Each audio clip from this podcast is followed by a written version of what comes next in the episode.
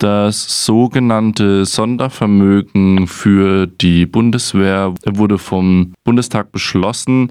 Hierbei handelt es sich eigentlich um einen Kredit von 100 Milliarden Euro, der vom Haushalt der Bundesrepublik unabhängig verwaltet wird. Dieser Kredit muss dafür ins Grundgesetz geschrieben werden, um die Obergrenze der Schuldenregel zu umgehen.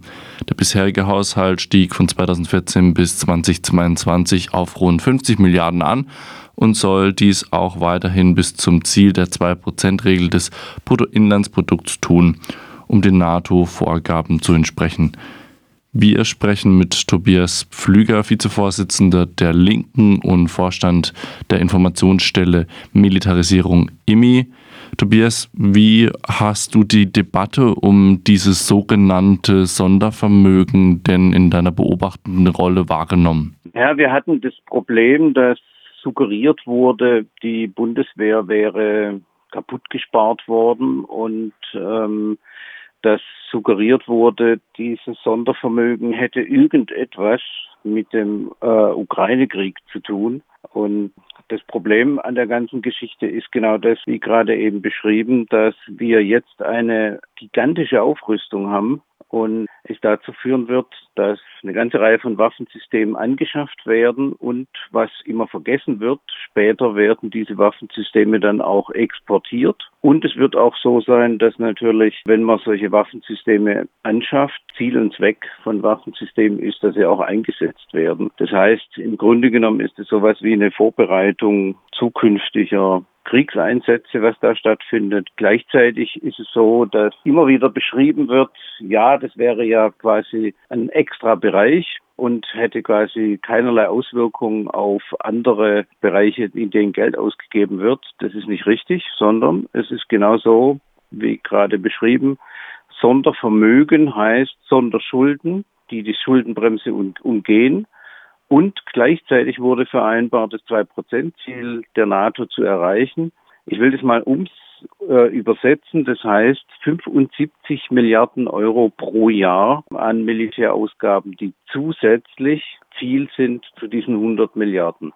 Heißt konkret übersetzt, ähm, man wird jetzt weiter hochfahren. Man ist von 33 auf 55 Milliarden hoch. Ziel ist jetzt 75 Milliarden. Man hat daneben quasi noch die 100 Milliarden Sondervermögen, die man ins Grundgesetz jetzt reingeschrieben hat. Übrigens eine spannende Frage, wie man die da wieder rauskriegen will. Aus dem Grundgesetz, da gibt es keinerlei Regelung. Man müsste das mit zwei Drittel Mehrheit machen. Das heißt, da steht jetzt drin, dass man 100 Milliarden einmalig quasi ausgibt. Die Frage, die immer wieder an diejenigen, die das jetzt gemacht haben, gestellt wurde, was macht ihr eigentlich, wenn diese 100 Milliarden an die Rüstungsindustrie verbraten sind, dann wird so sein, dass man den Militärhaushalt auf zwei Prozent des Bruttoinlandsproduktes erhöhen will. Das heißt, es sind langfristig eine enorme Steigerung der Militärausgaben und man muss sich dessen einfach nochmal bewusst sein. Das geht vor allem in große Beschaffungsprojekte. Was man jetzt schon beschlossen hat, ist, den F-35 anzuschaffen. Das ist ein Nuklearbomber, und mit dem werden Atomwaffen getragen, in Anführungszeichen. Das ist die sogenannte nukleare Teilhabe. Das heißt, dass Soldaten der Bundeswehr US-amerikanische Atomwaffen durch die Gegend fliegen und das werden sie mit den F-35 machen. Das heißt, die Atomwaffenbewaffnung ist damit auch festgeschrieben. In meinen Augen eine Katastrophe, weil es dringend notwendig wäre, Atomwaffen abzuziehen, abzuschaffen. Aber man hat es jetzt quasi als ersten Schritt gleich gemacht, diese F-35. Und man hat was gemacht, was mir persönlich besonders wehtut. Man hat die Bewaffnung von Drohnen schon damit quasi äh, beschlossen. Das ging ja dann am Anfang der Legislaturperiode relativ schnell, dass man genau diese Bewaffnung von Drohnen äh, beschlossen hat. Und auch das wird quasi als Teil davon finanziert. Und eine Reihe von Rüstungsprojekten, die bisher ein Problem waren, wie zum Beispiel der Panzer Puma, der das Dreifache kostet von dem, was ursprünglich geplant war, der überhaupt nicht so funktioniert, wie er, wie er soll und so weiter. Da ähm, gibt man ganz schön viel Geld Richtung Rüstungsindustrie, deren Aktien entsprechend äh, nach oben gegangen sind. Die freuen sich, weil dorthin wird das Geld quasi hin verbraten und führt insgesamt zu einer zu der Situation, dass jetzt damit Deutschland weltweit die dritt drittstärkste Militärmacht sein wird. Wenn das Geld, das eigentlich wahrscheinlich ähm, eben nicht da gewesen wäre, weil ein solches sogenanntes Sondervermögen oder so eine Aufnahme durch ähm, die Bundesrepublik eines Kredites, der nicht gedeckelt wird. Wo fehlt denn das Geld? Kann man das irgendwie schon absehen? Gibt es da irgendwelche Prognosen, wo man sagen könnte, naja, da wird es wahrscheinlich dran fehlen? Naja, es sind genau die Bereiche natürlich, die, man kann sich ja nochmal den Gesamthaushalt angucken. Das ist immer so, dass es quasi einen Haushalt gibt, der noch etwas größer ist wie der Militärhaushalt. Ähm, jetzt, ab sofort, ähm, wird es, wird er überholt. Das ist der Bereich Arbeit Soziales und der Bereich Renten. Das sind die zwei, die noch etwas größer sind. Und genau in diesem Bereich wäre es natürlich so, dass die müssen, wenn das 2%-Ziel quasi erreicht werden soll, müssen die natürlich entsprechend in anderen Bereichen kürzen. Und ich meine, das ist, wenn ich mir die weltpolitische Lage angucke und die Bedürfnisse, die real da sind, ist es einfach ein Hammer, wenn im Sozialbereich, im Verkehrsbereich, im äh, Bereich Klima und so weiter nicht investiert wird, aber quasi im Militärbereich, das ist einfach völlig falsche Prioritätensetzung und was zum Beispiel notwendig wäre, ist jetzt sowas wie ein Sondervermögen Klima. Aber das findet natürlich nicht statt. Da hat die Ampel einfach völlig andere Prioritäten. Das wäre das, was auch quasi einfach jetzt, damit man zum Beispiel das 1,5 Prozent Ziel noch erreichen würde, das wäre notwendig. Aber das will natürlich diese Ampel nicht. Im Gegensatz zu dem, was auch zum Beispiel im Wahlkampf erzählt wurde. Du sprichst die weltpolitische Lage an. Es geht auch viel einfach darum, dass ähm, gewisses Sicherheitsgefühl, glaube ich, in vielen Menschen in der Bundesrepublik zumindest ins Wanken geraten ist durch diesen Krieg. Ob das jetzt rational begründbar ist oder nicht, sei dahingestellt. Gibt es nicht auch Gründe, warum solche Waffen irgendwie gebraucht werden könnten in Zukunft zur Verteidigung von sowas wie einem beispielsweise Angriffskrieg? Wenn nein, was wären denn die Alternativen? Interessant ist ja, es gibt ja diesen Mythos, es gäbe Waffen zum Angriff und Waffen zur Verteidigung. Wenn ich mir Waffensysteme genau angucke, ist es ganz offensichtlich, 90, 95 Prozent der Waffensysteme sind Angriffswaffen nutzbar. Und äh, damit ist relativ klar, es geht nicht um irgendwie, wenn man angegriffen würde, kann man sich verteidigen. Nein, sondern man kann das ja konkret durchgehen, welche Waffensysteme sie anschaffen.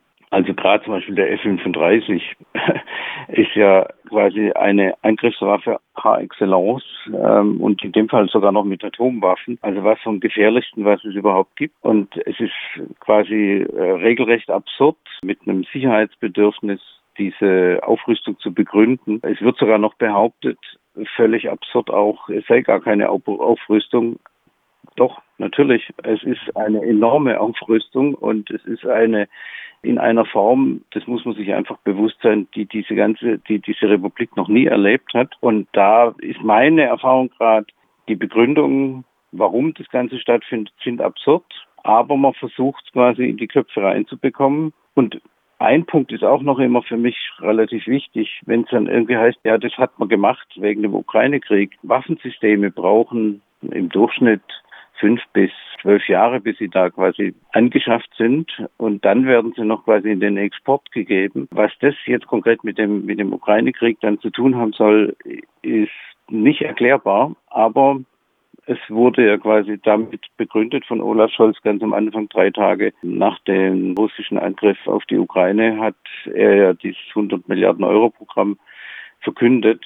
Einfach klipp und klar, damit hat es nichts zu tun, sondern man hat, und ich, ich weiß es ja, weil es gab ja eine ganze Reihe von Rüstungsprojekten, die geplant waren, und wo es nicht so richtig funktioniert hat, dass man sie finanziert hat. Ich, ich weiß noch, wie Annegret Kamp-Karrenbauer da quasi neben mir steht und erzählt, ja, wir müssen leider eine Reihe von großen Rüstungsprojekten etwas schieben. Tja, und genau die werden jetzt alle vorgezogen und das Geld dafür verbraten und so, dass man die drittstärkste Militärmacht der Welt wird. Äh, ich halte das für hochgradig problematisch und was, was auf jeden Fall quasi nicht akzeptiert werden sollte, wo man dagegen arbeiten muss. Dass, und jetzt muss man halt gegen jedes einzelne Rüstungsprojekt arbeiten. Ähm, so ist es jetzt. Wie kann das aussehen? Ich frage mich tatsächlich schon seit einer Weile. Es gab irgendwann Anfang dieses Jahres einen Vortrag von Ihnen im Café der Susi hier in Freiburg, wo Sie auch ganz klar diese Dinge schon angekündigt haben und auch gesagt haben, dass es die Lager in der Bundesrepublik beziehungsweise auch in der Bundesregierung im besten Falle irgendwie repräsentierend da geben wird und dass es auch bestimmt und viele Leute aus sozialdemokratischen Parteien, aus der Grünen Partei ähm, und über die anderen brauchen wir, glaube ich, gar nicht so wirklich sprechen, geben wird, die für diesen Etat stimmen werden. Warum glaubst du, dass da ja, der der Aufschrei ausbleibt. Interessant ist ja, dass meine Wahrnehmung die ist, dass er, äh, dieser Aufschrei im öffentlichen Bereich wenig stattfindet. Wenn ich Gespräche oder sowas führe, ist es so, dass viele tatsächlich fragen, was ist das eigentlich, was machen die da eigentlich? Und was wir hinbekommen müssen, ist auf der politischen Ebene da wieder quasi Akteure zu finden, die das deutlicher artikulieren das, äh, und das kritisieren. Im viele innerhalb der Gesellschaft können das nicht nachvollziehen, diese Aufrüstung, die da stattfindet. Und da ist halt einfach notwendig, dass verschiedenste Gruppen der Friedensbewegung, alle möglichen Akteure sehr viel deutlicher und auch einfach fundiert, ruhig deutlich machen, das ist der völlig falsche Weg, der da gerade stattfindet. Weil die Art und Weise der Abstimmung ist genauso gelaufen wie vermutet, dass es nur einige ganz wenige äh, Nein-Stimmen quasi aus SPD und Grünen und die Nein-Stimmen aus der Linksfraktion gab. Und das ist das, was quasi relevant war. Die gesellschaftliche Stimmung dazu ist so nicht. Die ist, wenn die, wenn man konkret fragt, wer ist quasi für diese Aufrüstung, ist das genau halbe halbe. Da müssen wir jetzt gucken, dass man das einfach vernünftig, ruhig artikuliert. Hier findet eine enorme Aufrüstung statt die zukünftige Kriege vorbereitet, wo diese Waffen, die jetzt angeschafft werden, dann auch überall hin exportiert werden. Und das ist was, was wir nicht akzeptieren können und wo wir jetzt gegen jedes einzelne dieser Projekte arbeiten werden. Wir sprachen mit Tobias Pflüger, ehemaliges Mitglied des Bundestags für die Linke, jetzt Vizevorsitzender und auch in der IMI aktiv über die Zeitwende, die Olaf Scholz zusammen mit seiner Regierung eingeleitet hat und nun das sogenannte Sondervermögen, eine Kreditaufnahme von 100 Milliarden beschlossen hat. Danke fürs Gespräch. Ich danke auch.